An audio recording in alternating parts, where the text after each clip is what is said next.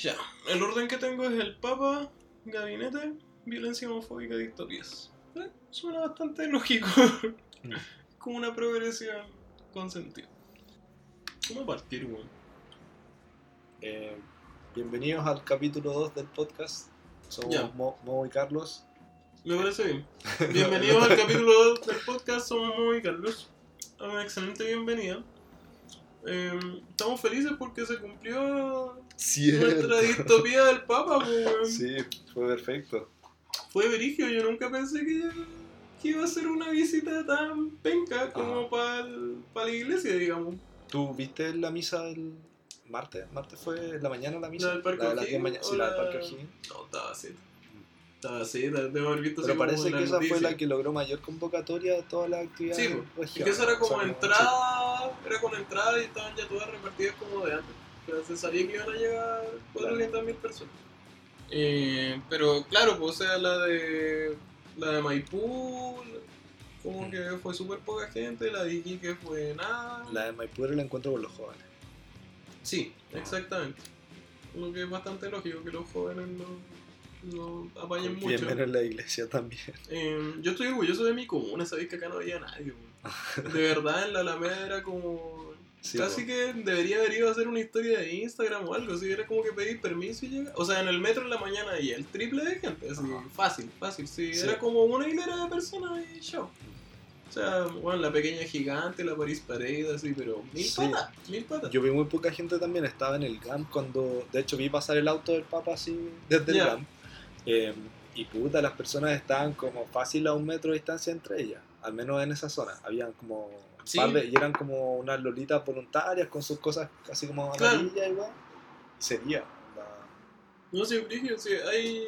Habían algunas historias de Instagram del Papa saludando así como a la nada, en Plaza Italia, así como ya llegando, como donde ya como que no había nada. Ahora, claro, en Providencia, así como en la Anunciatura, ahí estaba como más lleno, pero, pero es como lo esperable.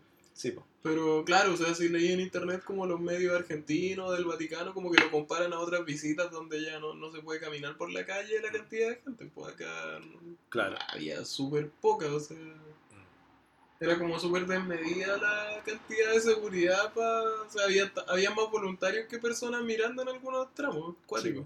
Qué profético igual. Nuestro podcast anterior. Sí, bueno. Deberíamos... Si, si tenemos ese poder deberíamos empezar a pensar más lo que vamos a predecir en el futuro. Y Deberíamos hoy, día, haber- y hoy día vamos a hablar de distopía. así, para- de- deberíamos haber empezado este podcast antes de las elecciones, weón. O decir, no, Piñera no gana ni cagando, así. Y pierde, weón. Bueno, ya Sí. fallamos. Mm. Eh, pero sí, heavy. Eh, no sé, mala la visita del Papa, weón. o sea, más allá las aprensiones contra la religión y todo, como que... Nos generó mucho ruido en general. No, yo, yo siento que lo único bonito fue como la visita a la cárcel de mujeres. que Igual fue emocionante y todo, pero sería, po, o sea, bueno, yo no... Puta, es que no sé con qué compararlo, pero no sé, si viene Obama no me interesa, puta, ya no es presidente ni nada, weón, pero no importa, no me interesa verlo hablándole al Congreso, ¿cachai? Como si viene Obama, puta, que vaya, no sé, ¿Querés pues, verlo como con la gente? Para Sí, que porque vaya a dar un discurso a la población, la victoria, no sé, ¿cachai? Como a las cárceles, ¿cachai? Pero ¿por qué eso te parece más interesante? Como porque se van a visualiz- vis- visibilizar grupos que normalmente Exacto, están claro. como fuera del... Sí, po. o sea, como lo, lo que comparábamos el podcast pasado, como la visita a Juan Pablo II era la oportunidad para que esos grupos Claro. como que sacaran voz. Y Mm. de hecho las presas lo hicieron, ¿cachai? Como... De hecho, puta, estoy plagiando un podcast también, pero en el de la Jani Dueña y la Paloma Salas decían que, puta, qué rabia que tenga que venir el Papa para que veamos a las presas, pues, ¿cachai? Como... ¿Por qué no hay una nota en el noticiario, así, no sé, una vez al mes, porque, pero que vayan a preguntarle cómo están, ¿cachai? Como Claro. que, que sepamos qué pasa con ellas, ¿cachai? Sí. O por- pero, filo, bacán, pues, ¿cachai? Pero fue, sería, pues, ¿cachai? Como que la avenida Juan Pablo II visibilizó como todos los problemas que habían con la dictadura en televisión, ¿cachai? Y hoy en día Chile tiene otros problemas, ¿cachai? Y Hubiera sido bacán que se visibilizaran, o sea... Para mí hubiese sido bacán que el Papa se reuniera como públicamente con víctimas de abuso sexual. Como Mm. que hay un... No sé, para mí a esta altura es casi un mito que se reunió como súper en privado con alguna gente y que nadie sabe y que fue como secreto filo. Sí, pero que lo hiciera de una manera más pública. Como que eso me parece necesario si, si venías a... e- Esa idea, o sea, tú decís que él está, que lo hizo de manera un poco piola y que nadie supo o algo así. Exacto, súper Eh, penca. es penca, pues si, si venías a hacer algo público, hazlo público en serio. Como así públicas las declaraciones antes de partir, pues, ¿cachai? con, con toda la weá de nosotros, Sí, y eso fue igual cuático. Bueno, fue súper penca esa weá. Yo sentí como. No sé, como tenía un problema en tu casa, invitáis a un amigo, o no sé, como a un loco que tenga capacidad como de resolverlo, lo atendís la raja, le dais Claro. almuerzo, todo, y cuando se va yendo te dice, no, pero sabes que no voy a hacer ni una weá, y se va, así como. Me hacía fue feo porque lo hizo como en el. antes de irse, así Mm. como. Como claramente si esa weá, esa entrevista la daba al principio, Sí, pues hubiese sido peor recibido. Habría, exacto, como claramente. Y ahí sí que en- poca gente hubiese aparecido en todos lados. Pero hey, porque supongo que su opinión como que no viene no respaldada por el resto de la iglesia. No, claro, y probablemente como todo líder. No Claro, sé, no sé qué a los pensará él. también, de alguna manera. Pero es rara la defensa que hacéis de los tuyos. Como, O sea, yo creo que realistamente, como todo líder político, no debe tener ni idea de Osorno, Chile. Algún cura chileno le llevará una lista de nombres y él Claro. dice ya, ok, ¿cachai? Eso debe ser todo lo que sabe. entonces, en entonces, en verdad, el resto de la jerarquía de la iglesia sí está involucrada o es parte de, de esta defensa que está haciendo el Papa de personas que podrían eventualmente ser culpables de Sí, abusos a menores. De más, de hecho, capaz que hasta el Papa en su fuero personal, aunque lo dudo porque hay entrevistas. Que opine distinto Sí, a lo que. Claro, y que como todo líder tiene que ya no, pues Se como se- presión. no es, o sea, no es el único que, que manda en la iglesia, digamos. Me imagino que Claro, que haber sí. un montón de presiones y cosas, pero, Pero, pero en este caso yo creo que es súper probable que el loco como que no, Sí. no le preocupa mucho. necesitan como gente de marketing, yo creo, en la iglesia. Como alguien que les diga, loco, su marca se está ensuciando. Tienen que alejarse de estas personas que podrían ser posibles abusadores. ¿sabes? Weón la cagó. Es que weón es como en toda pega, es tan simple como loco hay acusaciones contra ti, te vamos a dejar fuera Sí. hasta que se resuelva el caso. Por último, estoy diciendo una wea súper razonable. Sí, po. Y después vemos qué onda. Es como Sí. tan simple como eso. Podía pegarte al típico discurso que la justicia hable, vamos a esperar lo que dice la justicia. Pero el Exactamente. loco igual es, es- es un poco prepotente decir como, no sé, pues si no, si no me traen pruebas, no, claro. no sé. Es como también da- restarle valor a las víctimas. pues, Y esa weá hace rato se viene discutiendo que es una mala práctica en la sociedad. pues, como sí, pues tendemos súper a- violento. Sí, pues. entonces nada, y más encima de parte de la iglesia, vamos todo mal con la iglesia. Todo mal, es verdad. Pucha. De hecho, como que al día siguiente Zipper sacó un artículo así como de todas las evidencias que hay contra el obispo Barro. Oh, no caché, En fin. que los su- De todas formas, filo, yo insisto, o sea, si tú tenías un trabajador y de repente aparece un montón de gente diciendo este tipo encubrió a un pedófilo que ya es culpable, o sea, esa gente ya denunció a un pedófilo que se sabe que era verdad su denuncia, ¿cachai? Entonces, igual algo de credibilidad te da saber que esas personas ya, ya habían denunciado a alguien que de verdad hizo, está demostrado que cometió abuso, pues, ¿cachai? Entonces, si además me dicen, oye, este loco lo encubrió, pucha, mínimo decir como ok, desliguémoslo mientras tanto de... Pero ¿cómo es la situación de, de lo que pasa con el cura en el sur? La persona a la que, porque a él le- al Papa le preguntan directamente por alguien, ¿o no? ¿Cómo, se, cómo Sí. llega la declaración? A ver, vamos a, vamos a buscarlo literalmente, pero yo entiendo que... que le preguntaron directamente sobre el obispo Barro. Dale. Y que él dijo que... ¿Y, cuál es, y cuál- y de qué se acusa el obispo Barro en este momento?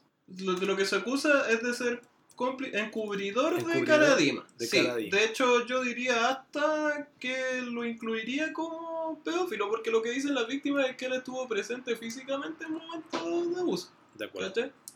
Eh, entonces, no sé, igual es complejo. Qué sordido era lo de Caradima. Brigidísimo, po, weón. No, horrible. Era un poco como Salola, weón. Mira, el Papa dijo literalmente, el día que me traigan una prueba del obispo Barros, ahí voy a hablar. Dijo el Papa antes de la misa en la ciudad de Iquique, al norte de Chile. No hay una sola prueba en contra, todo es calumnia. ¿Está claro? Eso es. Antes de la misa en. Iquique. Sí, antes de la misa en Iquique, donde por lo demás fue súper poca gente. Yo creo que es la imagen más triste, así como Sí. que... Como una tocata del colegio, así como está toda la hueá vacía y como... Y los amigos de la- Exacto, sí. Y más encima te da para dudar de todo el discurso del Papa, pues como Mm. que, ya más ya que no seamos creyentes, puta, la iglesia igual es un actor súper importante para mucha gente. Y es como bacán tener un Papa que hable como sobre la ecología, sobre... el- pida perdón por los abusos y toda la cuestión, pues, pero esto te da para no creer nada de, de lo que dice. Mm. ¿Cachaste que el... hoy día venía escuchando en el, en el podcast de Cooperativa Dale.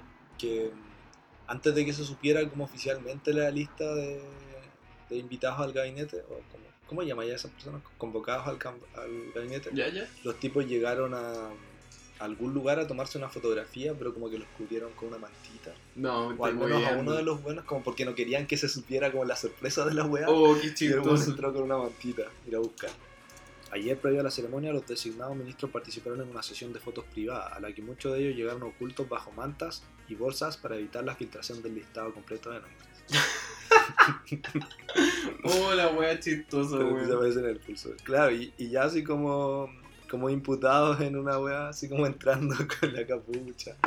No quiero que me Claro. vean la cara. Se están preparando para cuando pase de verdad. Mm. Eh, puta, pura mala noticia, weón. Primero el Papa y ahora el gabinete, weón. El malo el gabinete, weón. O sea. Ya mira, yo creo que nosotros íbamos a encontrar malo el gabinete fuera el que fuera, porque obviamente son personas que tienen una opinión distinta Sí, a nosotros, pero más allá de eso, así ya tratando de buscar términos un poquito más objetivos, es malo por muchos lados. Primero hay pocas mujeres. Eh, segundo, ya será feo y toda la weá, pero todos lo sabemos, están en los ministerios más irrelevantes de este país. ¿Para qué, para qué estamos con cosas? Eh, y hay varios que se repiten el plato, lo que es súper raro porque a Piñera lo criticaron harto eh, en su primer gobierno, su sector, por haber hecho un gabinete muy técnico y de hecho al final tuvo que arrepentirse porque y cambió harto ministros por políticos, digamos, por gente como más de... Y ahora volvió a ser un gabinete súper técnico, así como que básicamente se pasó a todos por la raja en su sector. Gabinete con pocas mujeres. Sí, pocas mujeres, hartos que se repiten el plato y lo que a mí más me llama la atención es que hay harta gente eh, nada que ver con con la cartera correspondiente, creo Ajá. que así se dice. Claro. Como, no sé, el, el loco de educación ya, sí, es súper facho y a todos nos da rabia por eso, pero olvidando eso, Ujú. El loco no tiene nada que ver. A un amigo le decía, ponte tú Harald Beyer, que ya, obviamente ideológicamente no estoy nada de acuerdo con él, pero era un loco que era economista y todo, pero había hecho papers de educación, Ajá. ¿cachai? Como de financiamiento, como que era su tema. Pero este loco era como del directorio Soprole, pues, como- no, no entiendo. Es Como- raro. El presidente no tiene que justificar el criterio con el que decide un ministro u otro. Nunca se ha hecho, nunca se ha tenido esa práctica. No, son cargos de confianza. Básicamente po- es la gracia de los ministros. pues, Podéis poner como a tu amigo, el que queráis. Ahora, en la vida real nunca es así. Siempre hay- los, los partidos te proponen nombres y tú le Sí, sí. sé. Pero igual quizás debería haber una especie de justificación, como, como una instancia oficial de la democracia. Así como yo voy a designar a estas personas porque consideré esta, este criterio para... Claro. Y, y dale, si tu criterio es la amistad, bueno, el público decidirá si está bien que el criterio sea la amistad, Claro. pero como que te- deberíais tener que dar razones, no sé. O a lo mejor hay, o sea, debe haber también una razón por la que no hay que dar razones, no sé. O sea, yo creo que igual está bien que el presidente tenga cargos de confianza. Si tú en toda pega, tus más cercanos va a ser... Pero es raro, muy raro. O sea, bueno, ¿por qué Roberto Ampuero, Roberto Ampuero es el ministro de Relaciones Exteriores, el escritor? Como, ¿Por qué? Claro. ¿Cachai? Como, ¿quién me explica eso? Como porque estuvo exiliado, así como, no sé. De verdad no, no lo entiendo, ¿cachai? ¿Por qué no lo puso de cultura de nuevo? hecho nadie, nadie, y nadie habría reclamado, no, no sé. O sea, ya sí, siempre hay gente que no le va a gustar, pero filo, es como... Tenía, tenía todo el sentido, no sé, es raro, es súper raro, no sé qué pensar. Le habrá costado encontrar gente, weón. cada vez menos gente querrá meterse en, Puede en esta ser. weá, igual puede ser, porque igual te quemáis. Claro. Porque además que sus partidos tenían capacidad de proponerle a N gente. No sé, como que, como que siento que partió freak. Yo pensé que iba a partir más light, ¿cachai? Como. Porque yo creo que su, esa es la guay, yo creo que su lógica es toda la contraria. Yo creo que Piñera jura, así de guata, esto lo digo súper en serio, yo creo que él jura que la gente se dio cuenta que él lo hizo súper bien y que en realidad como que todas las decisiones que había tomado al principio y por las que terminó siendo súper desaprobado, en realidad estaban todas bien. Dale. Como que Bachelet llegó con una actitud distinta, independiente que al final terminó siendo desastroso, pero Bachelet llegó como con la actitud de, ok, hay que hacer las cosas distintos, Ajá. nombró un gabinete súper diferente, sus propuestas eran súper diferentes, qué sé yo. Uno esperaba que Piñera, como terminó con una aprobación baja, Ujú. Eh, iba a tratar de ahora hacerlo diferente, pero como que da la sensación de que exageró aún más como en hacer las cosas a su medida. Como que esa Sí. sensación me da. ¿Cachai que eh, también eh, hoy día o ayer apareció los resultados de estas encuestas que miden los temas que le interesan a la opinión pública? Eh, y el tema de la delincuencia aparecía como en el cuarto lugar de la lista. El primer lugar de ¿En como serio? los intereses de la... No recuerdo cuál e- era una encuesta Dale. Igual como de valor, ¿cachai? Como Ya. que los analistas de política la estaban poniendo atención a esa encuesta. Pero mm, era heavy que mm, la, esta típica como pues, caballito de batalla de Piñera y la derecha en general sobre la delincuencia y vamos a agregar como más, no sé, control a todo. Eh, en verdad no es lo que a la gente le importa más. Y aparecía Mira. trabajo, salud y educación antes que delincuencia. Qué raro, porque en Chile la cesantía como que no es tan alta. Se supone. O quizá eran pensiones, no sé, pero sé que sé que cuarto lugar era... Pero ok, porque la delincuencia, la delincuencia era el primero casi siempre. Como que de hecho es como lo típico que decían, como que la gente se preocupaba mucho de la delincuencia y la Ah. sensación de victimización es súper alta, a pesar de que ha bajado mucho, Ujú. no, no sé si tanto, pero la diferencia entre eso y el número efectivo de delitos era caleta. Sea, como que la gente tenía la percepción de que en Chile estaba mucho más la cagada de lo que es realmente en términos de delincuencia. La encuesta en la cadena. En este contexto, según los sondeados, las tres áreas prioritarias a las cuales el próximo gobierno debería dedicar sus mayores esfuerzos son educación, 38%, salud, 38% y delincuencia, Ah, 34%. tercer lugar delincuencia. Sí, después viene crecimiento económico y empleo, 28%. Eh, igual interesante porque como decís tú, el caballito de batalla de Piñera era delincuencia y crecimiento económico. Y en ningún caso educación y salud. O sea, sus propuestas eran pocas y bien... De hecho, en la segunda vuelta como que cambió algunas posiciones respecto a la educación, ¿o no? Como la gratuidad y esas Sí, cosas. lo cual también ahora se va a las pailas. Se supone que había dicho que no iba a retroceder en la gratuidad, que de hecho le iba a aumentar como para ponerse en la buena con Osandón, Que fue como el canje que le pidió para apoyarlo. Y bueno, tiene de ministro de Educación un loco de la Fundación para el Progreso que cree que la educación es un bien de consumo y que en ningún caso debería ser gratis. Nada, ¿cachai? Entonces, como que da para pensar al tiro que va a quedar la caga. Que es- yo creo que, o sea, ese weón, eh, yo creo que el Telma Gil tiene claro que no va a durar los cuatro años de gobierno No. ese ministro. Eh, pero es cuático, es como súper suicida. Es como les pongo un weón que yo sé que van a odiar, ¿cachai? Como ni siquiera lo intentó. Ya lo había hecho antes, pues, ¿no? Con Puso la- VIN. Entonces, no sé, quizás también es como... ¿Cuánto te importa esa cartera? ¿Quién debería ser ministro de educación para ti? ¿Hay cachado que la gente siempre dice que debería ser un profe o esas cosas? Sí, podría ser un profe, director de un colegio rural, ojalá. Ya. No sé, a- o hay alguien que que tenga una visión diferente de la educación. Pero claro, desde la derecha no va a venir probablemente. No, claro, pero, Pero- utópicamente, claro. así como... Mm. ¿Qué debería ser un ministro realmente? ¿Debería ser alguien como... que viva como el problema así como en el día a día, ¿cachai? ¿O, o debería ser alguien como que lo pueda ver un poquito más de que afuera? pueda tomar distancia. No sé, buena pregunta. No sé cómo uno hace mejor el trabajo, como si vive. Yo creo que tenéis que mezclar ambas. Ojalá sea alguien que pueda tomar Mm. ambos roles, que tenga un poco de experiencia, pero que también pueda tomar distancia y observarlo más desde afuera. Claro, porque igual la weá hay que verla en frío, como... Sí, sí. Pero también necesitáis conocer un poco la realidad. Quizás, en verdad, si Sí. nuestros políticos estuvieran más en contacto con los pobladores, con la ciudadanía, Sí. podríamos confiar, o sea, como tener, saber que tienen al menos ambas visiones. Pero yo no sé qué tanto están escuchando eso. Porque probablemente la cadena de información tiene caleta de eslabones entre medio y a uno le llega un reporte. No sé cómo se informarán estas personas, pero no están como yendo a terreno probablemente. Claro. ¿cachai? Le llegan reportes, números, resúmenes ejecutivos. Claro, o sea, Eh. la cantidad de políticos que, no sé, debe tomar el Transantiago deben ser súper pocos. por Sí, o sea, de partida. Pues entonces eso lo ve Transantiago con una distancia demasiado académico-científico. Sí, pues, efectivamente. Eh, ¿Crees que hay algún político conectado con la ciudadanía? ¿Te sientes identificado con O ¿Te sientes no, cercano como, claramente. todo el rato, como, ¿cierto? Eh, de no sé.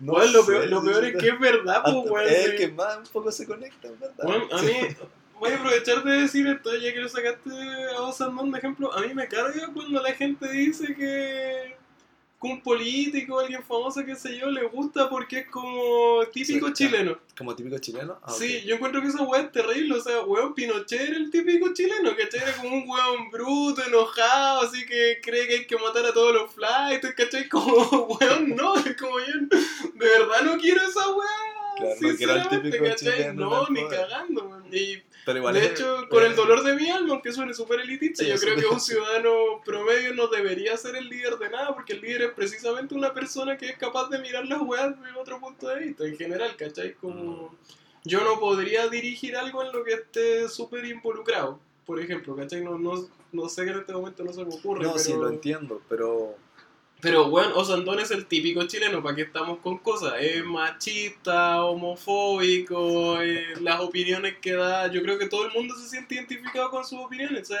yo vi a todo el mundo weyando en Facebook porque Osandón dijo que cuando un niño se cae dice mamá y no papá, y que por eso cree que no debería haber adopción homoparental. Yo estoy seguro que esa. eh, bueno, ese fue su argumento.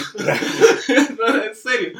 Pero yo estoy seguro que eso le hizo sentido a todo el mundo. O sea, a, la- a mucha gente. Ajá, qué, ra- qué, qué raro. O sea, no, no es raro que le haga sentido mucha gente, pero Ya, bueno, yo creo que todas nuestras padres, abuelitas, así como más para arriba, van a decir sí, tiene sentido. obvio, po. como todos dicen, ay sí, pues si no es lo mismo el papá que la mamá, po. Claro. sí, bo.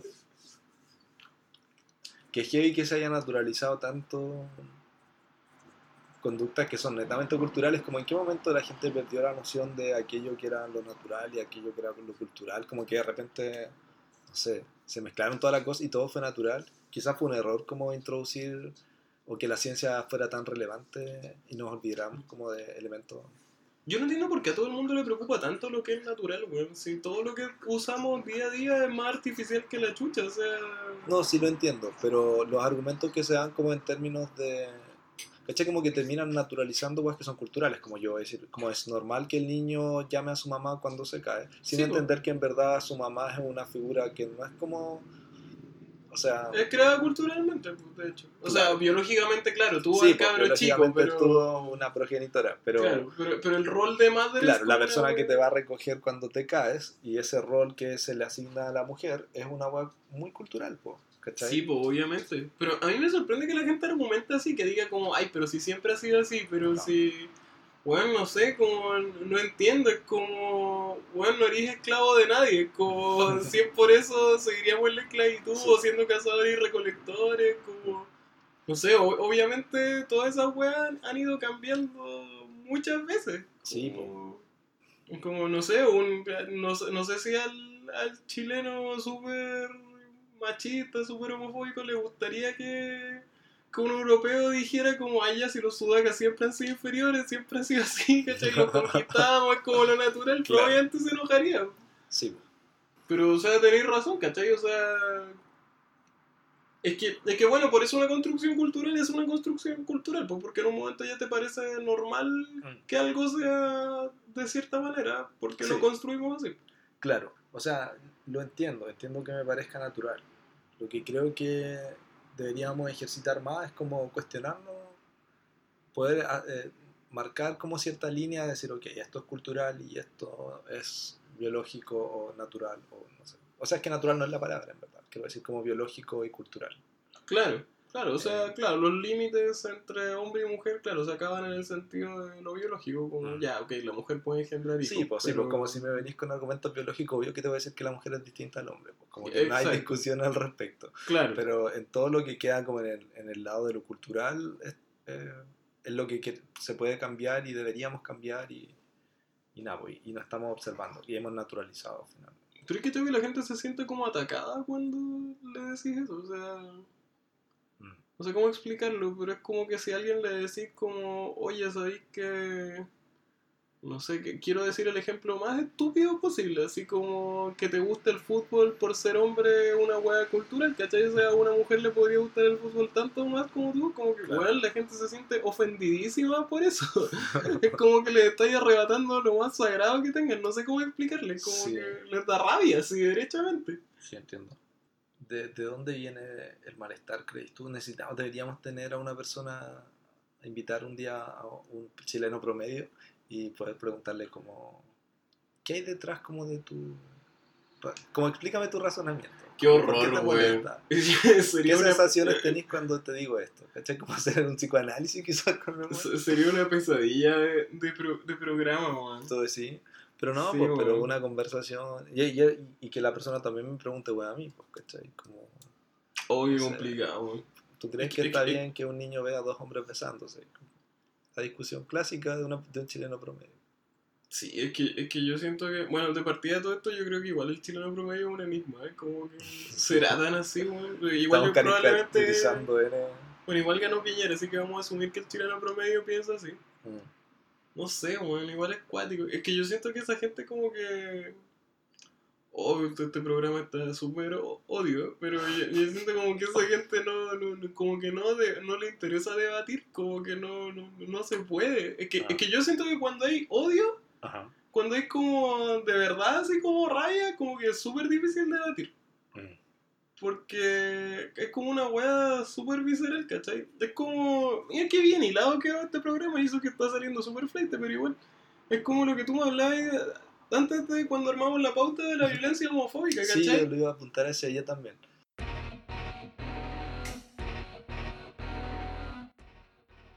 Quería partir por preguntarte si.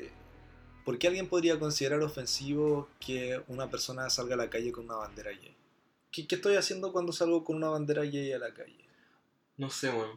Bueno, par- partamos por el hecho de que es un hecho, valga la redundancia, de que a la gente le da rabia. O sea, yo he leído noticias sobre cosas gays o sobre cosas feministas que no afectan a nadie. Así como, no sé, weón, eh, a un gay le pegaron, ¿cachai? Pasó algo malo, qué sé yo, y está lleno de comentarios súper homofóbicos, así como, pucha, qué pena, pero bueno, eso les pasa por exponerse tanto, por ponerse a pelear por weá, que quieren adoptar hijos y la weá, y no sé.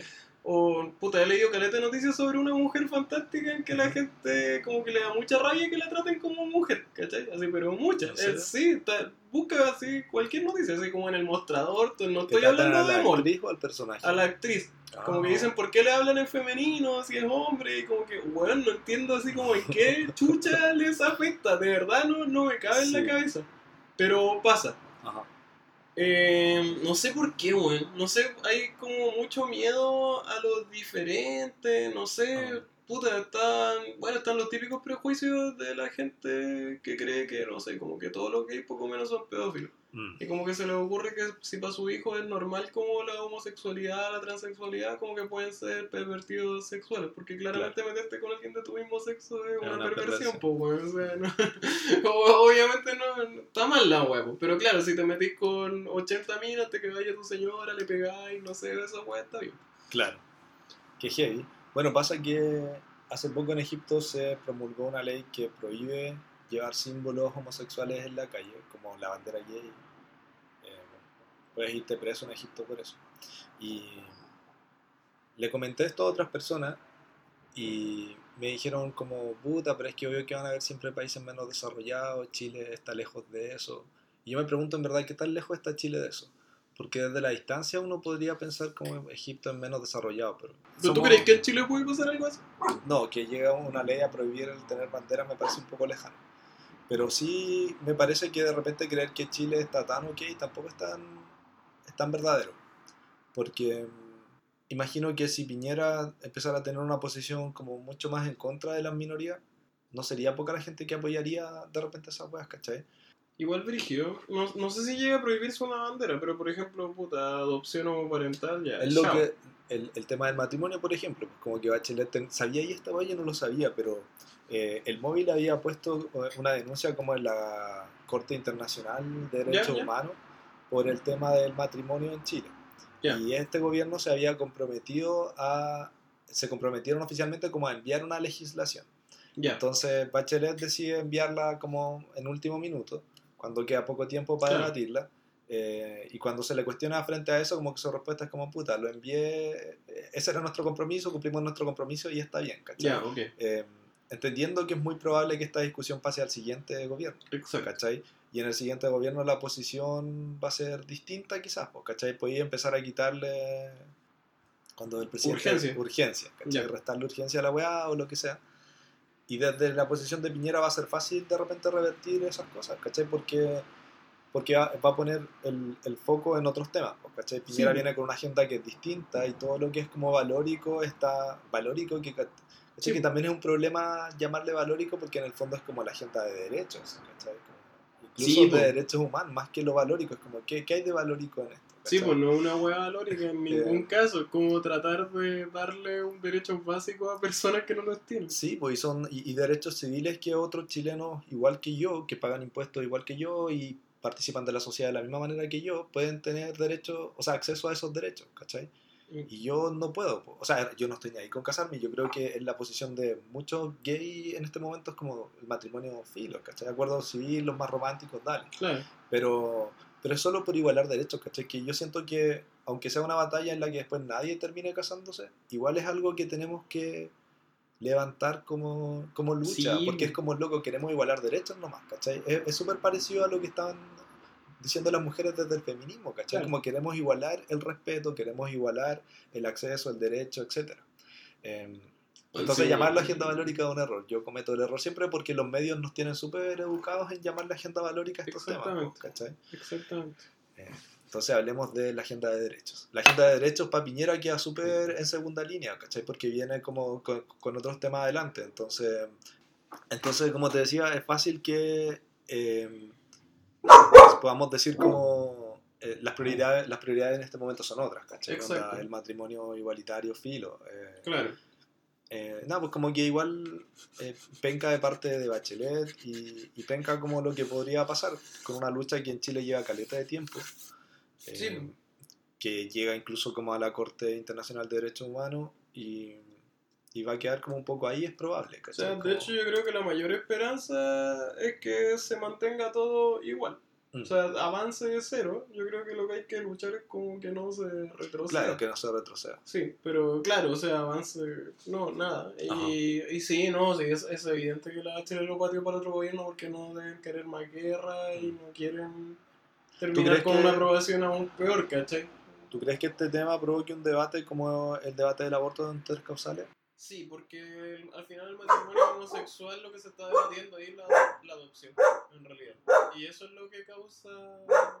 Yo creo que si preguntáis por el matrimonio solo, es como el acuerdo de unión civil, probablemente tenga un apoyo gigantesco en la población, pues, pero el tema del matrimonio es que si eres un matrimonio podías adoptar niños, podías apelar a la corte para que, para que te acepten. De hecho, hay parejas ya que lo han hecho. Eh, pero, pero claro, yo creo que eso es como lo que causa el coso y eso sí provocaría un Sí, eso provoca una debate mucho más De hecho, con mis amplios conocimientos de la sociedad chilena, me atrevería a asegurar que la mayoría está en contra de la adopción homoparental. Probablemente, no sé, capaz que en una de esas me equivoqué, me alegraría. Pero me da la sensación de que es un tema súper complejo en Chile. Sí, yo creo que por un tiempo tenía aprensiones, onda. Un ¿Tú par de años atrás. Yo tenía aprensiones, como que decía, como puta, igual debería primero, eh, deberíamos evaluar, tener estudios, saber qué pasa con los niños, cómo, cómo reinterpretan, no sé, todo cuando tienen dos padres y la weá. Em, desde mi versión más conservadora, ¿cachai? Claro. como que me parecía. Y, y ahora en verdad, como después de entender que todos estos roles de madre, padre, de actividades que cumple la madre y otras actividades y roles que cumple el padre, que entiendo se dan en las dinámicas de familia. o sea, de más que sí, ¿cachai? Como que efectivamente los, los padres se dividen un poco algunas responsabilidades o algunos roles dentro de la relación padres-hijo. Exacto. Eh, pero esa división no tiene por qué ser necesariamente eh, definida por, Por el género. Por el género, por, ¿cachai? Como en verdad cualquiera la- las podría cumplir. Pues si en verdad Exacto. lo que el niño necesita es que alguien lo cuide, que alguien lo alimente y que Claro. se encargue de su bienestar. Si Exacto. no necesita nada más, pues, ¿cachai? Como Exacto. si se encargan de su bienestar va a estar todo bien. Entonces, ahora mi posición es obviamente en favor. pues.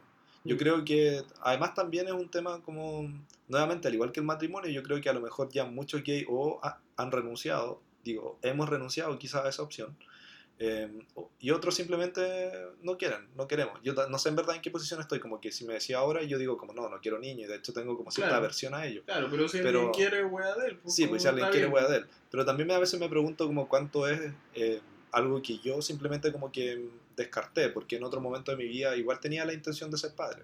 Mm. Pero una vez que comienzo a asumirme gay, como que termino soltando un poco ese, ese anhelo o ese plan, ¿cachai? Porque lo veo inviable. Claro, ¿Qué, qué pasaría si en verdad fuera viable? ¿Cachai? Tendría que volver a replantearlo. obvio, obvio, Em, rígido. No sé. Sí, pues no, claro, es como cuando dicen, pucha, que entran menos mujeres a ingeniería en computación, que es un caso que conocemos de cerca. Obviamente todos sabemos que si esa mujer hubiese sido hombre, habría pensado súper distinto.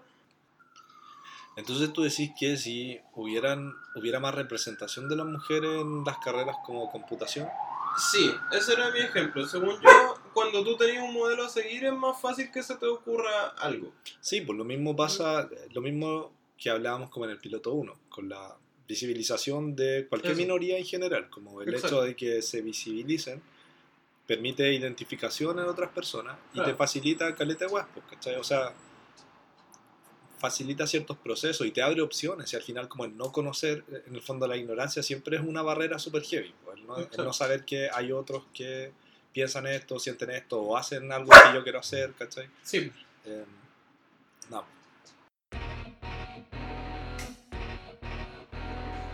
Sí, yo creo que Chile, o sea, el mundo en general podría estar en los primeros pasos de lo que, de la construcción de un futuro un poco distópico. Y me, me- me imagino que esta distopía o este futuro no feliz de las cosas vendría de la mano de eh, gobiernos y estados muy conservadores y muy, voy a decir religiosos, porque no necesariamente católicos, pero muy religiosos y muy conservadores claro. eh, como un giro en la otra dirección. Eso acompañado de las nuevas tecnologías que permiten hoy eh, un poco monitorear a las personas, conocer la opinión de las personas y hoy día sabemos que también mo- moldear la opinión de las personas mediante noticias falsas, mediante, no sé, cualquier tipo de intervención a los medios. eh, está todo dado para que pase, ¿cachai? Como que yo creo que es momento de empezar a ponerle ojo a las cosas. El otro día me preguntaba cuánto tiempo o, o cuánto estamos dispuestos a tolerar que los errores de Piñera nos parezcan divertidos, ¿cachai? A partir de eh, Nicanor Parra Piñera diciendo Ya. Nicolás o lo que sea, es una tontería, ¿cachai? Pero por otro lado también empieza a desviar otros temas, pues ese mismo día había pasado algo, ¿no? No fue el mismo día que anunciaba su gabinete. De hecho, sabéis que en, la- en el periodo de- O sea, claro, el día que anunció el gabinete se pifió en vez de Diego Almagro, dijo Pedro Valdivia. Eh, de hecho, sabéis que en- eh, como que en el periodo del Papa metieron carete goles, weón. Sí. Fue entero brígido, sí. Eran como cuatro cuestiones, pero salió como el fallo de la cuestión del litio. Ajá. Que al Ah, final. cierto. Sí, al final. ¿Sabéis que igual lo leí? No era tan terrible como se leía en redes sociales. Como que al final quedó como 50-50 parece para Codelco y para Sokimich, una cuestión así. Pero claro, o sea, nacionalización el día de- del Loli. Y obviamente esa weá igual habría sido más polémica si hubiese salido en otra fecha. Claro. Eh, y lo otro, que lamentablemente no he leído mucho, es que Bachelet mandó un proyecto de ley que los presos de tal edad o que ya están enfermos terminales o qué sé yo Ah, sí. puedan ser indultados, lo que indultaría automáticamente se supone a algunos viejos de Punta Peuco, pero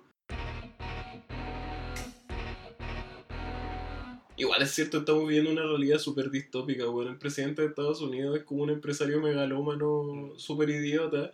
Sí, derechamente el weón es un imbécil, ¿cachai? O sea, el weón tenía todo un reality en que todos se reían de él eh, por las weas que sí, los consejos weones que da. Es el presidente y quiere construir un muro con México. Weón, la wea es súper de otra...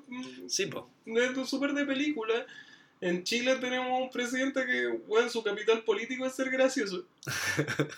Pero sí es verdad, o sea, yo sé que hay gente que le gusta Piñera, ¿cachai? Que el crecimiento económico y la bola, pero seamos sinceros, el capital político de Piñera es ser gracioso. Es lo que todos recordamos de él.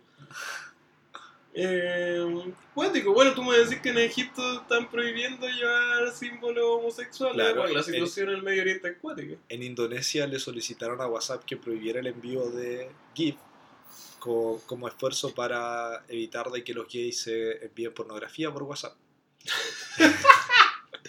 Bueno, no Eh, puedo creerlo, o sea, me parece súper terrible. literalmente es como con esa intención, ¿cachai? Como lo- se lo solicitan para eso, para prohibir, para evitar que lo...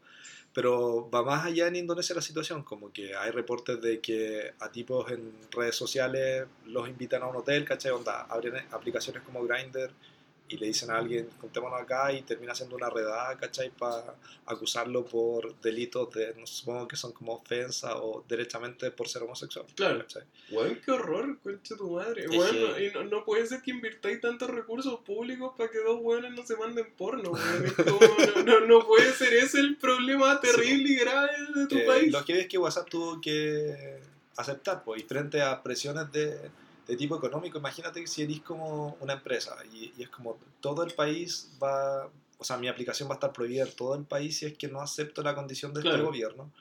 Eh, entiendo que sean, encuentro penca igual que hayan cedido, pero Claro. entiendo que sean. Y además que Indonesia debe ser una weá como con miles de millones de habitantes. Así Sí, como esos países son rigidísimos. Y, y eso de la mano con lo que te comentaba antes del ranking que planea hacer eh, Facebook sobre las fuentes de noticias. Eh, hace poco anunciaron esta medida en que los propios usuarios de la red social van a poder rankear un poco las fuentes para determinar qué tan fiable eh, es una noticia o no, ¿cachai? Y el plan de ellos es que las noticias o las fuentes menos fiables empiecen a desaparecer un poco de los feeds de la gente. Claro. Yo me pregunto, y es lo que quiero observar con esto hacia el futuro, o sea, cómo lo van a implementar. Aquí vamos a hablar de temas con Putines que no queríamos hablar.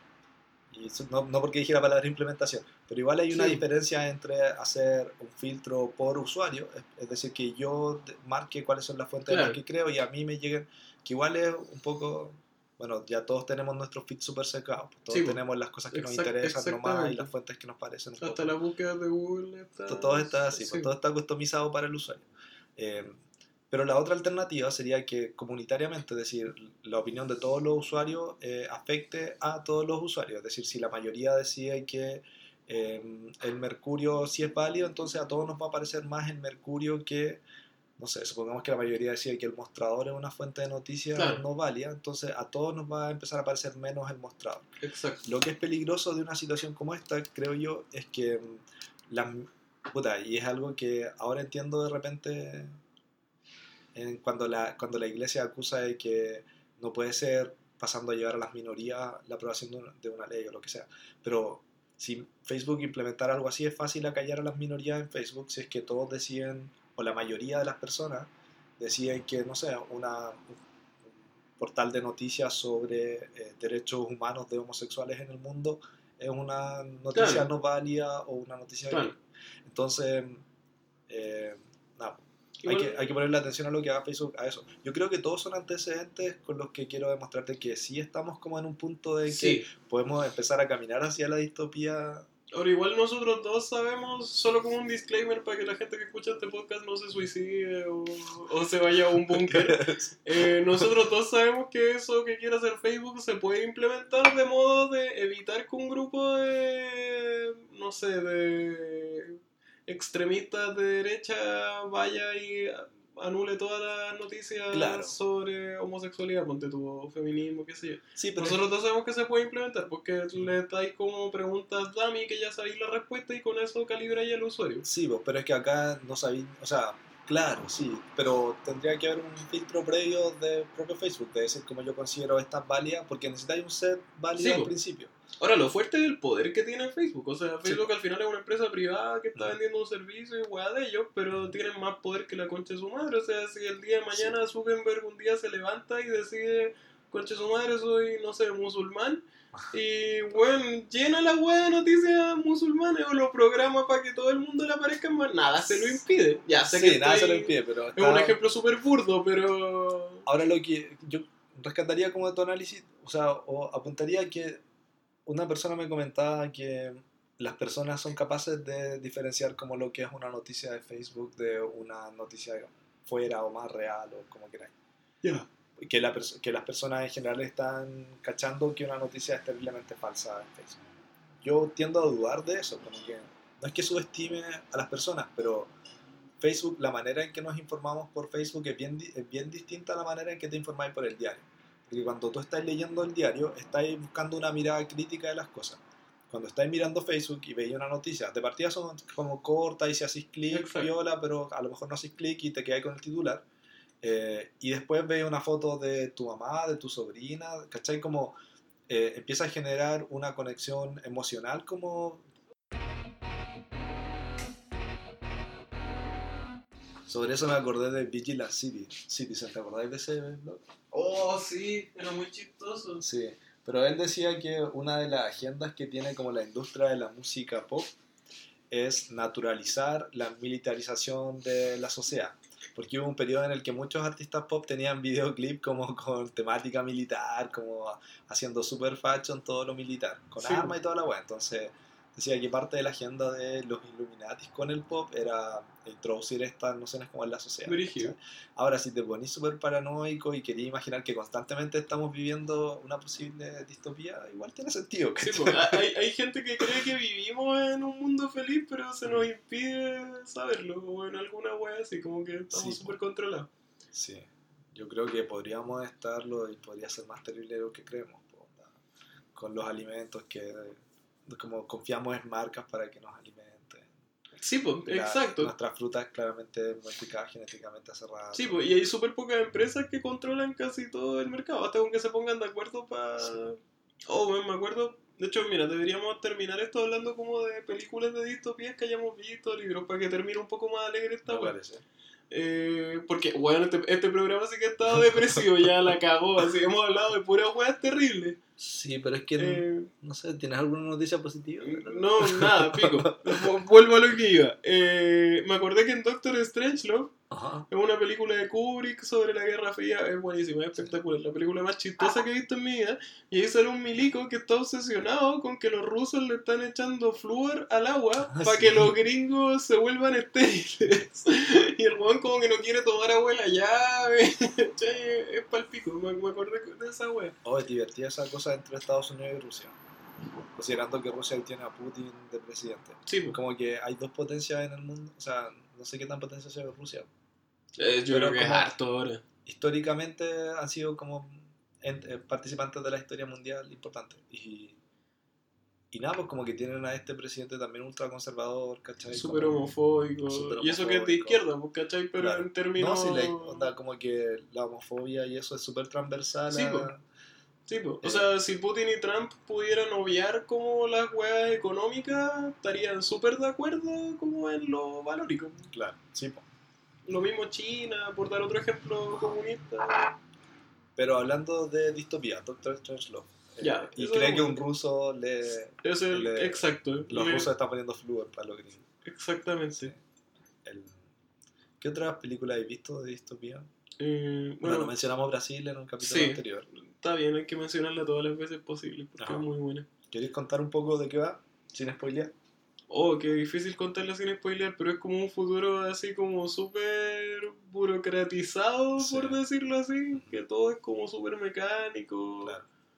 Va a sonar la típica distopía en que como que la vida de la gente es levantarse, trabajar y ir a dormir y como que no pueden hacer nada más, Ajá. pero no es tan así, pues, porque te empezás a dar cuenta de que hay como harto entretenimiento, pero es como Pero para súper- algunas personas. Sí. Como que es que yo creo que la, la diferencia es que el personaje principal de acá participa, porque en todas las distopías siempre va a haber un grupo que igual está acomodado. Onda, los Juegos del Hambre tiene como ah, la ciudad donde viven como todos súper cómodamente, Exacto, ¿cachai? Como claro. que siempre hay un grupo que se beneficia, o sea, si las distopías no son gratuitas, pues porque hay gente a la que sí le, le- le acomoda y le gusta. Si estuviéramos, si estuviéramos todos, todos mal, nadie querría que la web fuera una distopía, pero siempre hay un grupo acomodado. Claro. Entonces, el personaje en Brasil es parte de este grupo, que, que es lo contrario a lo que pasa en la mayoría de las otras distopías, donde el otro personaje es como desde la resistencia. Sí, pues el siempre- héroe es que resiste claro. desde abajo. Y siempre es como el único que se da cuenta que esta Claro. está mal y que hay que luchar. Y Sí.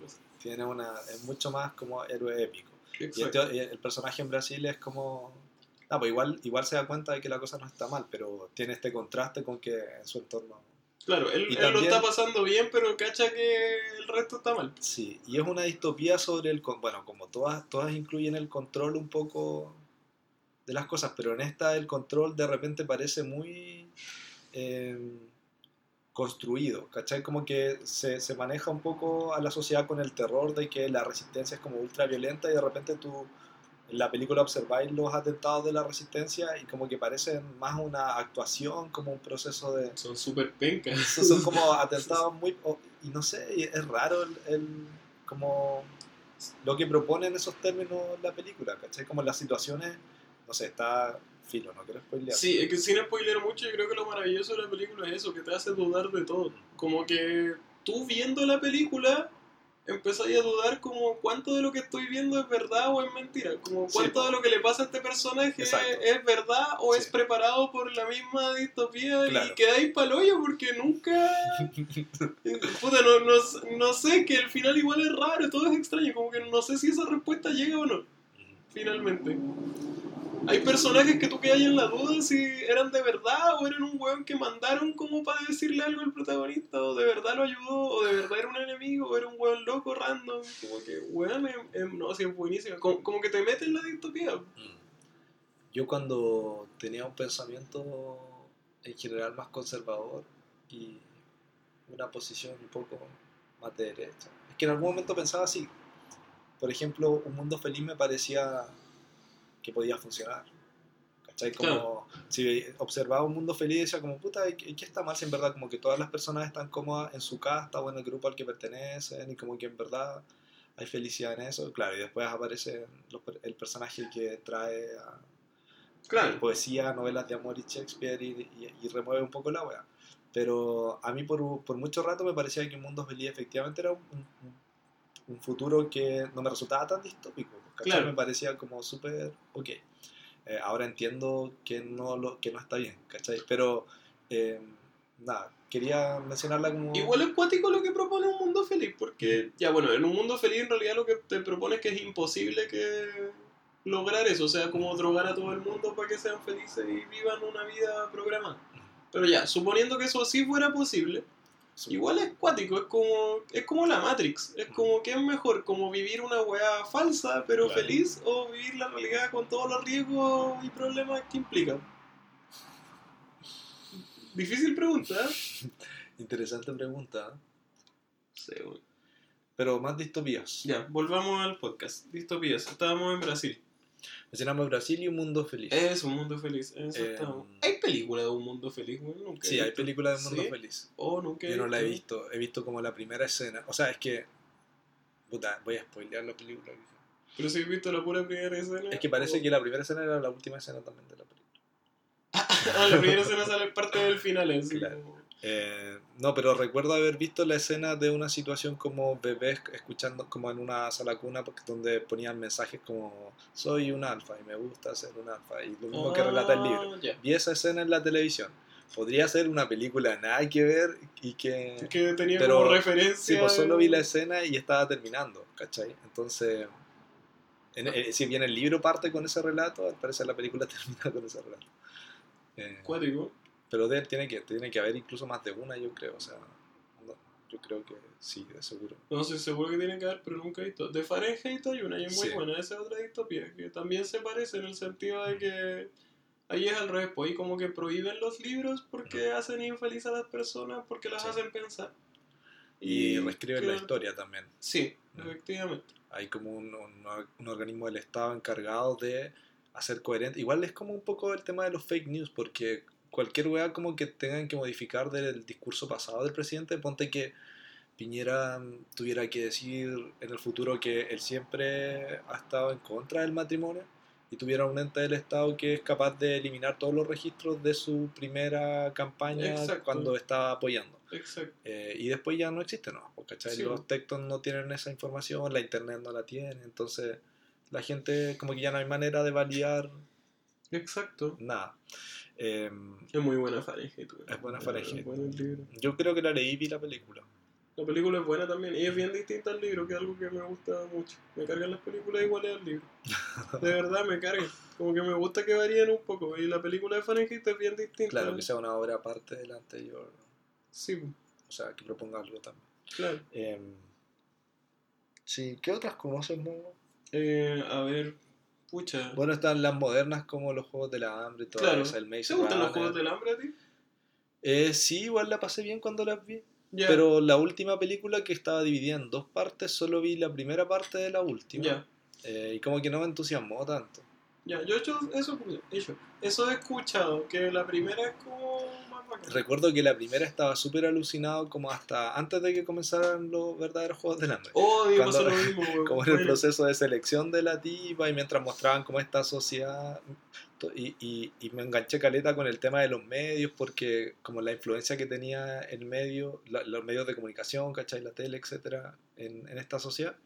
Como que hasta ahí bacán y después empieza la película de acción y todo lo que a la mayoría de la gente le gusta, ¿cachai? Muertos y todo. Sí.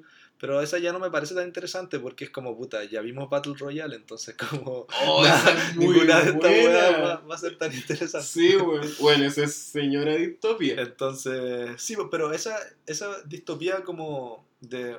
No, no, no podemos asegurar que el resto de esa sociedad estuviera en distopía, como que sabemos de este grupo, ¿no? ¿El Battle Royale? Yo no recuerdo si había una trama como que No, más. Es la, como pasa esta la trama es que una vez al año Ajá. un curso de colegio al azar del, del país. Ah, ya, pero igual Eh, participa lo- como toda la exacto, sociedad sí, de la wea. Es Ah, pare- sí, súper parecido a los Juegos del Hambre, porque están todos urgidos de que no les toque a ellos. Dale. y En este caso era como en los colegios no querían que les tocara a ellos o a sus hijos, qué sé yo. Claro, en Battle Royale la construcción del mundo importa un pico, pues esa estoy, Sí, acabo pues, sí. de describir un minuto de película con suerte. Yo no, ni siquiera recordaba eso de la película, ¿cachai? Como que para mí es como los pendejos de repente tienen que empezar a... Claro, como, como que al principio te muestran como un clip como de las noticias en que Ah, explican eso sí, y lo explican sí, súper sí. felices, y es lo más chistoso. Sí. Eh, pero es muy buena, es que esa película, es que claro, esto es todo lo contrario a los Juegos del Hambre, pues el mundo les importa un pico, pero la batalla, eh, bueno, la cuestión se trata de eso, de que eligen un curso de colegio al año, lo mandan a una isla y tienen que matarse todos y solo puede sobrevivir una persona. De eso se trata, y a cada uno le dan un arma. Eh, bien parecido a los Juegos del Hambre, de hecho los Juegos del Hambre está intencionalmente basado en Battle Royale. Eh, pero la batalla en Battle Royale es muy buena, hay muchas referencias, como que no sé, el primer cabro que muere era como el que tenía como un plan más a largo plazo, me acuerdo, como que hay weas así, como detallitos bacanes. Y bueno, y después vais cachando que todos tenían como algún rollo, como familiar o qué sé yo, y va saliendo como a medida que se van matando. Es muy bueno. Yo recuerdo una distopía, pero no sé cuál es el nombre, pero tengo imágenes de una película en la que los tipos como que tenían que, suena caleta una trama de monitos animados, pero tenían que competir en como carreras de autos eh, y, y mo- y Oh. morían en esas carreras y, una wea- y los transmitían por la tele, ¿o no? Sí, y salen actores famosos en esa wea, y una película súper tipo de es Dead Race 3000 la que estáis Ah, espera, diciendo. ¿Cómo se llamaba? Es que ahí estoy cachando de que la original, que es la que yo probablemente vi alguna vez, se llama Dead Race 2000. Pero tiene un remake que es Dead Race 3000, como más Mm. moderno. Probablemente si la viste en la tele o algo así. Yo creo que bien más moderno, sí, como en el cable. En la original sale Sylvester Stallone, de hecho. Ah, no, en esta no recuerdo haber visto Sylvester Ya, Stallone. y es una película así ordinarísima, así hecha con dos pesos. Pero Ah, claro, no, es, eh. es una carrera en que ganan puntos si atropellan gente. Una wea así. Ah, no, en esta como que se mataban en la misma carrera. Distopías. Se eh, en el anime hay varias. Eh, hay una que son tres películas cortitas y las tres son medias distópicas, que es de, de Katsuhiro Tomo, el director de Akira. Akira igual es un poco distópica. Eh, él tiene una película que se llama Memorias, Ujú. Que son tres historias. Hay una que es Super 1984, que es como un pueblo que todos trabajan como para construir un misil para tirárselo al pueblo del frente. Y como que el pueblo del frente hace lo mismo. Es como muy cuentito así.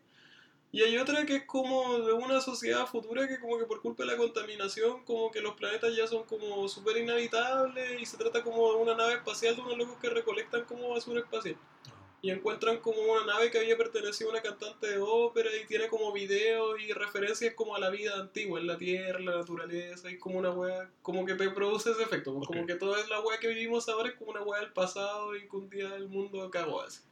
De Sí, igual es bonita. Pero eso es como una película más, no sé.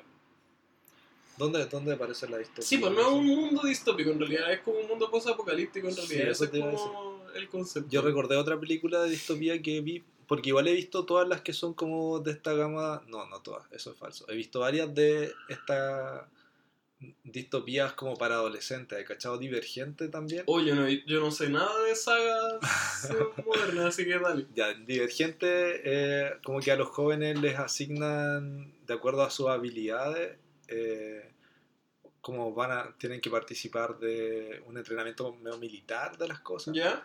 Eh, y, pero hay tipos que sus habilidades son como múltiples y tienen... De hecho pasan un test. Un test los evalúa y determina como para dónde tienen que ir en esta sociedad. Y, esta, y los personajes que son principales son divergentes porque como que sus habilidades podían ir para cualquier lado y la weá. Y Ah, como que ya. generan una resistencia desde ahí y pelean contra algo así como el Estado, etc. Pero me acordé de una que va en esa misma línea como de como película más para adolescentes, pero en un futuro donde eh, igual es heavy esta wea porque en, en- esta película, o sea, no sé si es heavy, pero es particular. En esta película eh, el ente malvado está representado por una mujer, es como una especie de matriarcado. Eh, la, la actriz que representa como a la a la maestra de toda esta sociedad es Meryl Streep, de hecho. ¿En serio? sí. Buena. Y trabaja Katie Holmes también, quizás así la podías encontrar. Y se, se llama como de Dreamcatcher o de Dreamer, una cosa así, porque ah, hay un pendejo en la sociedad. Aquí también a los niños se les asigna una profesión al momento de terminar la universidad. ¿Ya? Y cada cierto tiempo, cada ciertas generaciones, aparece un personaje que va a ser como el Dreamer o algo así. Y existe Ya. un solo humano que cumple ese rol en la sociedad. Como que de todos los otros roles hay varios, enfermeros, Ya. abogados, etcétera, pero hay uno solo que es como el Dreamer. Em, y ese buen tiene que entrenarse con el otro, con el Dreamer viejo, ¿cachai? Como que tienen que ser tutor y alumno para que le enseñe lo que el la función del Dreamer Ya, sí, cacho. Mira, Sí. Es como la weá del Avatar, pero, pero No distópica. ¿no? Ya. Pero eh, eh, el weón como que le enseña al cabro a razonar, a filosofar, a ver las cosas de otra manera y el cabro descubre que vive en una sociedad súper controlada en verdad, pues, ¿cachai? Como, y trata de hacer ver al resto eso. Es una película... ¿Como de qué año, eh? Aprox. Yo creo que es post 2005, quizás 2010, ¿verdad? no lo sé. The Giver, esa es. De Es Giver. del 2014. Si no es The Dreamer, era The Giver. Ya. El ¿Es dador o el dador de recuerdos. Ya, Ya. igual era raro Sí, el sí, nombre. era por una weá así como con... Ah, sí, está la Katy Holmes, tenés Sí. razón. Qué cuático. ¿Cachai que igual es común en las distopías esa weá de que te asignan la pega? Como Sí. que en varias es como algo bien terrible. Y yo creo que esa weá viene. Puta, quizá por el- la weá como occidental de las distopías. Yo creo que esa weá viene un poco de los gobiernos comunistas. ¿No veis que es una weá como súper de gobierno socialista o comunista? Claro, como se necesitan tantos trabajadores de este tipo, así que tiene Sí. que ser así la weá. Bueno, obviamente ahí te obligaban como con una pistola en la espalda, pues no es como Claro. No es como decir como, oye, en la universidad no pueden haber tantas que hagan derecho porque no se necesitan tantos abogados, pues en ese Sí. caso era distinto, era súper terrible. Yo creo que puede venir de ahí, pero también creo que podemos encontrar una reinterpretación como más acorde a nuestros tiempos eh, sobre el hecho de que la sociedad decide cuál es tu rol acá, más allá de que sea tu trabajo o no, en el fondo te está asignando roles sociales. Claro. eh, y es una weá que como, es como algo de lo que no estamos siempre conscientes, pues, ¿cachai? Mm. Sea tu trabajo, sea tu género, sea lo que sea, eh, hay N cosas que son impuestas socialmente y que uno simplemente las acepta porque se naturalizan. Claro. Entonces, esa, esa podría ser como otra manera de verlas en el presente. Porque no sé si tenemos, o sea, igual probablemente hay gente que tiene como ese miedo a- al comunismo y a la organización de la Sí, sociedad. pero no es como algo que esté presente. Claro. así, Y, y claro. sí, podría, podría ser que aparezca en las películas hoy como algo ya esto como ya reutilizado en Exacto, ¿cachai? claro. Y en un principio pro- probablemente tenía un, un contenido más político, como Mm. apuntando a hacer la crítica hacia el comunismo, pero después... Claro. ¿Conoces Distopía? Bueno, 1984 igual es un libro viejo, no tanto. Es de 1948. Eh, ah, ya. Porque por eso le di vuelta el número. Como, esa era como Ah, metáfora. Mira, de- qué bueno para recordarlo. ¿Cachai? Ujú. Eh, bueno, eso. Claro, porque es post Segunda Guerra. Como el loco había salido ya de los campos de concentración, toda la weá. y- Bueno, no, no sé, en realidad sí Orwell tuvo en. Yo sé que él tuvo problemas como en la, en la Rusia comunista. ¿no? Que a eso hace referencia el libro. No sé si con lo sí también. Eh, sí, es cuático el, el tema de la, de la distopía. Eh, Avatar, de hecho, ya que lo mencioné la pasada, ent- no la Avatar azul, la Avatar Sí, los sí, monitos sí. animados, la del peladito chico que se parece a Krillin. Dale. Eh, que te iba a decir que Avatar es como una distopía para niños, güey. Porque Sí, ¿cómo sí, Avatar se trata de, bueno, parte de un genocidio. Que es como que habían matado, bueno, hay un meme de esto que es como que estaba todo bien en el mundo hasta que Ajá. la Nación del Fuego atacó. Que es porque el mundo vivía como en un equilibrio entre las Ah, naciones, sí, sí, que eran sí. cada un elemento y una nación decide cómo conquistar al resto. Ok.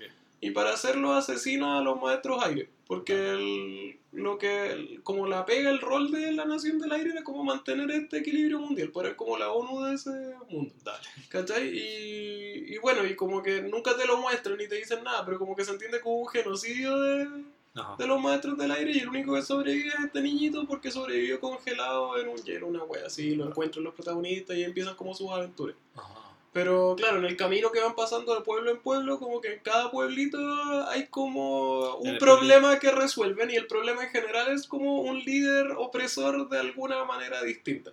¿Cachai? Ah. Como que tiene controlada su población. ¿Todas las poblaciones que él visita son parte de la nación o él es el único representante de la nación?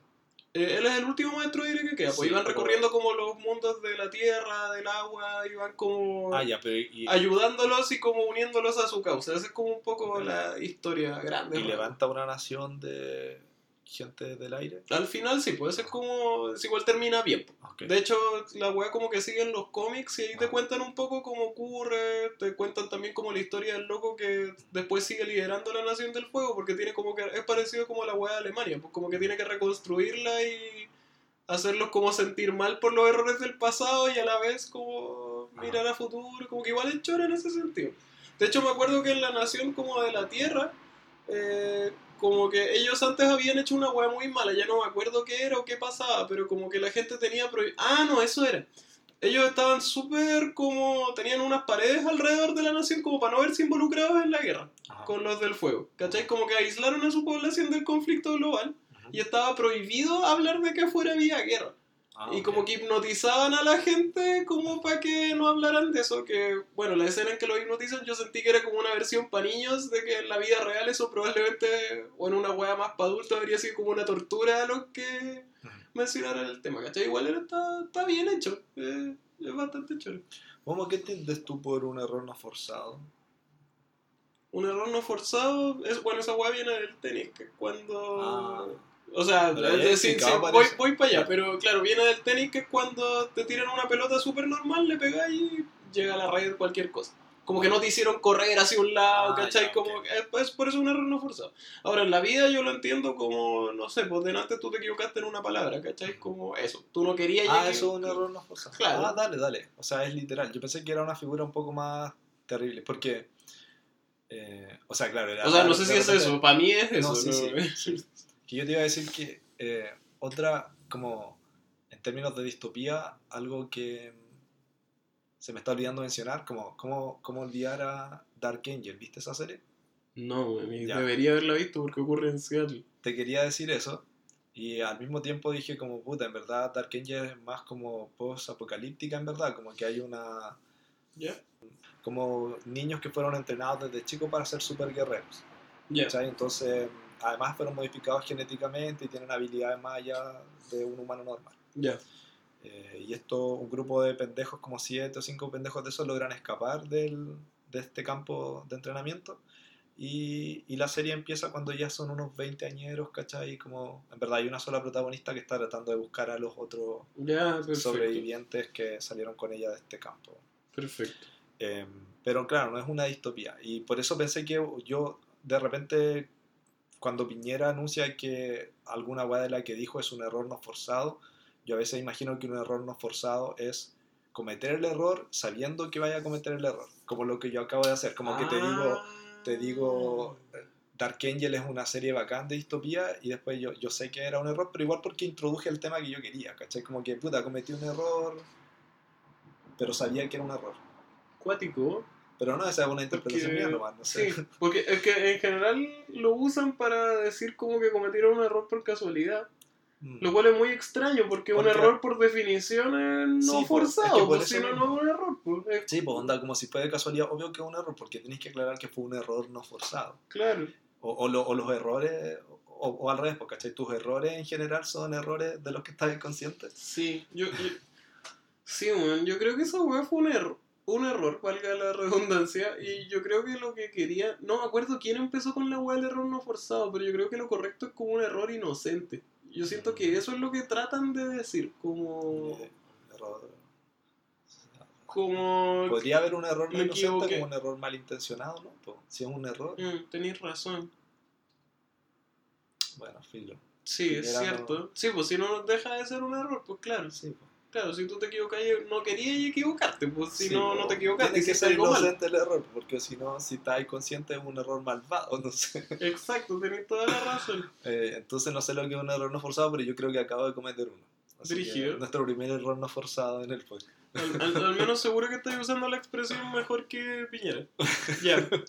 Puta, igual terminamos en un mood un poco más alegre. Sí, Creo que es bueno. sí, ahí creo que deben haber además más distopías de las que imaginamos que pueden ser interesantes.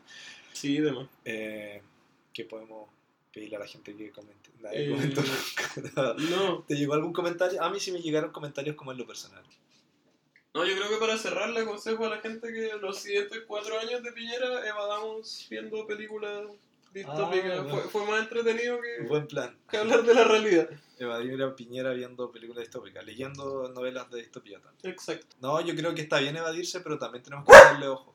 Sí, pues no, si estoy guayando. o, sea, no, no, o sea, está bien. Sí, claro, hay que cosas- tener un balance, cosas hay que hacer. pero... Hay que ponerle ojo y estar observando qué tan cerca estamos de una distopía y al mismo tiempo ver hartas distopías para poder ir comparando y haciendo... Claro, Es un buen ejercicio igual. claro. Eh, Ya, música de distopía me parece. hay que poner. Y nos vemos la próxima semana